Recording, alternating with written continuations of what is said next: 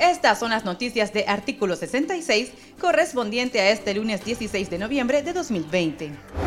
Iota se convirtió en huracán categoría 5 en la mañana de este lunes, mientras se acercaba al Caribe nicaragüense, al presentar vientos máximos sostenidos a 260 km por hora, para alcanzar la máxima categoría en escala Saffir-Simpson. El Centro Nacional de Huracanes de los Estados Unidos indicó que se esperan vientos extremos y una marejada ciclónica potencialmente mortal. También vendrá con inundaciones repentinas potencialmente mortales en América Central.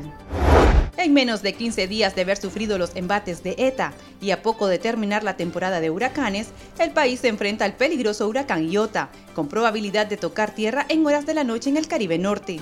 Unas 10.000 personas en riesgo se han trasladado hacia zonas seguras, según reportes locales. Los mandatarios de Guatemala, Honduras, Nicaragua, Costa Rica, El Salvador, Panamá y República Dominicana sostuvieron una reunión virtual con el presidente del Banco Centroamericano de Integración Económica, Dante Mossi, para solicitar que se convierta en el gestor de millonarios fondos verdes que los países de la región urgen tras el paso de los huracanes. El dirigente de la Unidad Nacional Azul y Blanco y miembro de la Coalición Nacional, Félix Maradiaga, llamó a la población nicaragüense a desobedecer las leyes que considere injustas, por ser contrarias a lo establecido en los derechos humanos universales.